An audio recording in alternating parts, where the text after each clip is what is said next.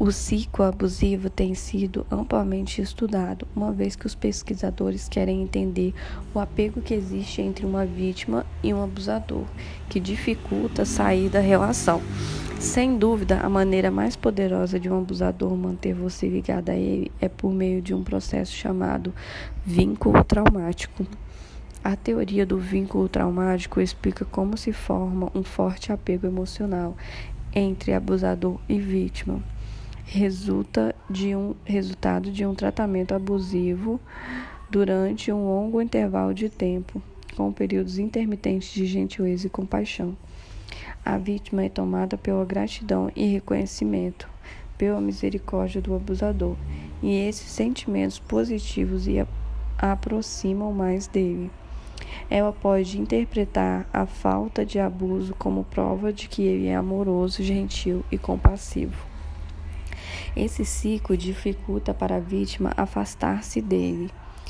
O abuso fica associado ao amor, formando uma rede de emoções emaranhadas. Você rapidamente aprende a desenvolver as habilidades necessárias para sobreviver com o abusador. Sente tanto desconforto diante da ameaça de conflito que você vai fazer tudo para evitá-lo. Uma das maneiras de administrar o medo de entrar em conflito com o abusador é tentar administrar as reações dele. Acreditar que você pode fazer isso e lhe dar uma, lhe dar uma sensação de segurança, pois permite cultivar a crença de que tem algum controle sobre o seu próprio destino.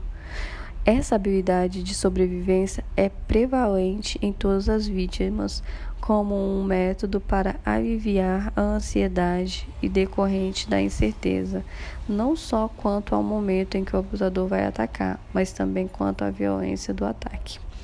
A vítima aprende inúmeras maneiras de administrar seu abusador, e elas variam dependendo da personalidade do abusador e de como a vítima aprende como lidar com ele. No entanto, existem algumas com, algumas com, no entanto, existem algumas comuns destacadas a seguir.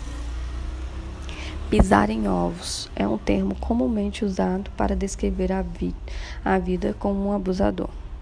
Você aprende o que dizer, o que não dizer, quando dizer e quando não dizer você teve experiências negativas no passado, quando pensava que tinha o direito de falar livremente e quando as coisas não deram certo, aprendeu que não era bem assim.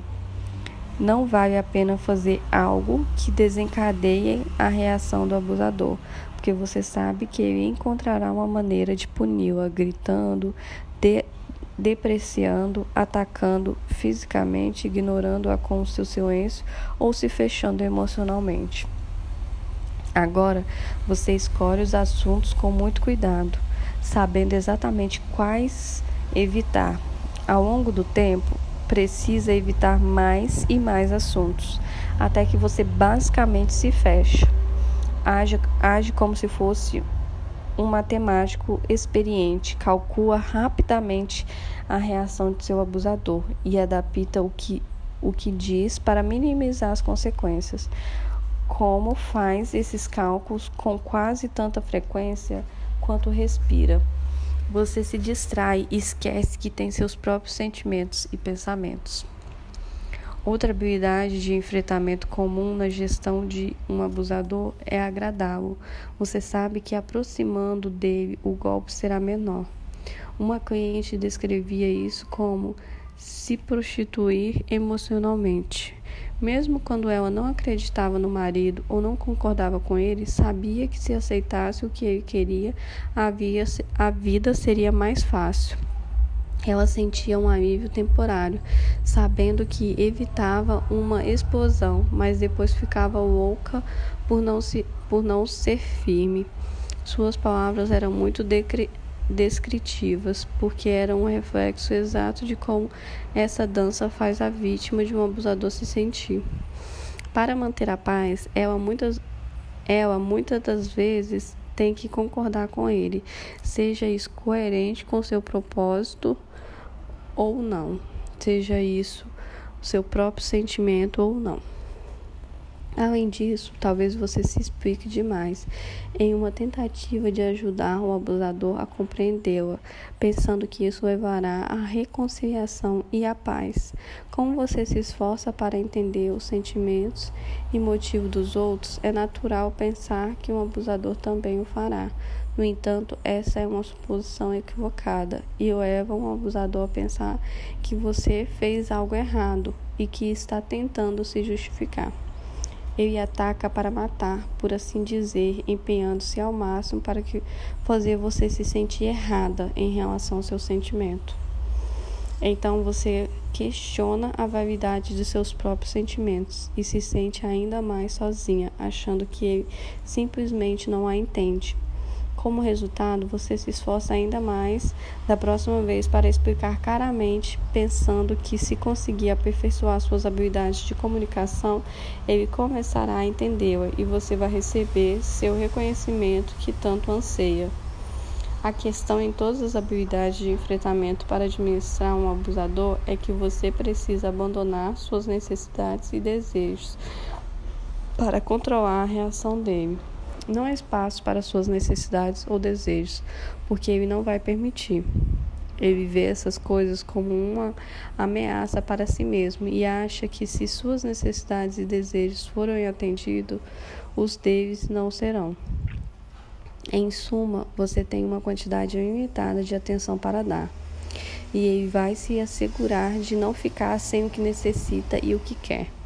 Você se familiariza tanto com a prática de se abandonar no relacionamento que não percebe que faz o mesmo em todas as áreas da sua vida, até que você não existe mais.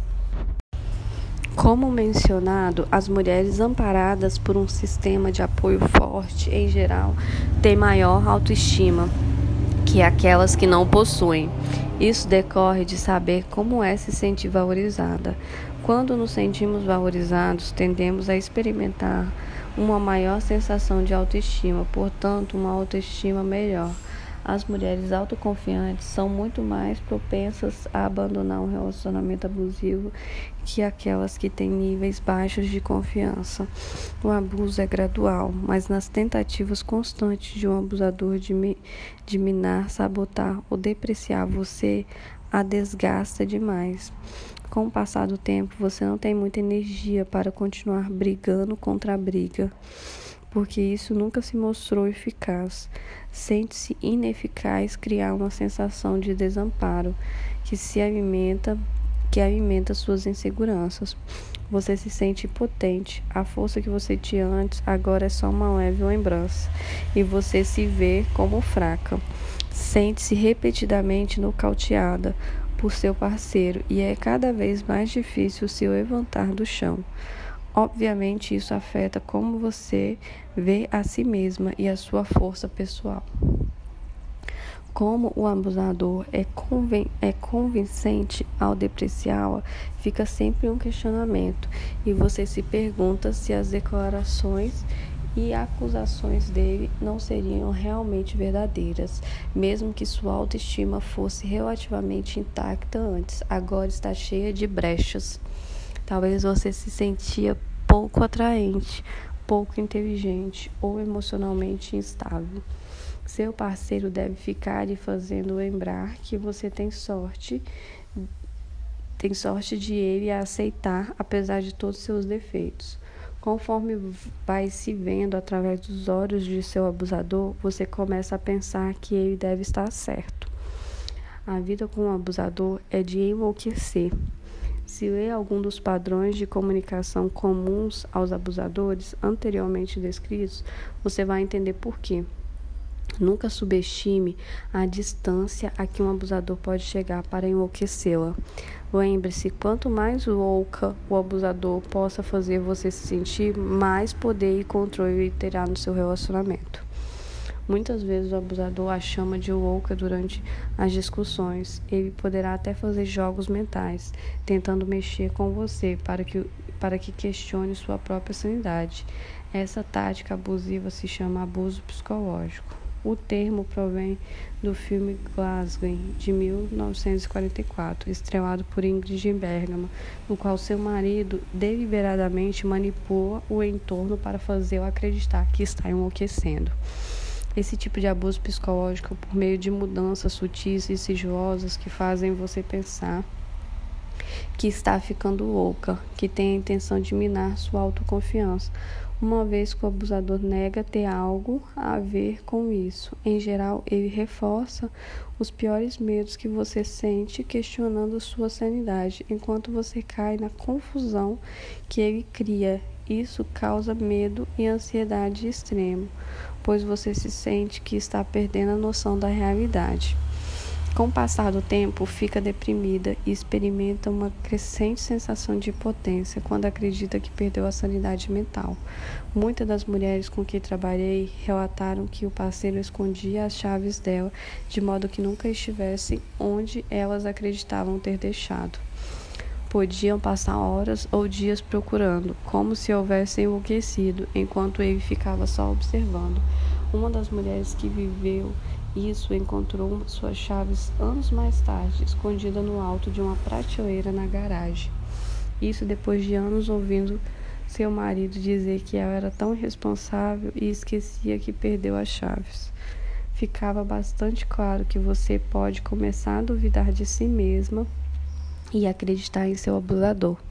Afinal, se alguns, se alguém de fora observasse a situação sem ver o que acontece nos bastidores, provavelmente concluiu que a parceira do abusador seria de fato louca e instável.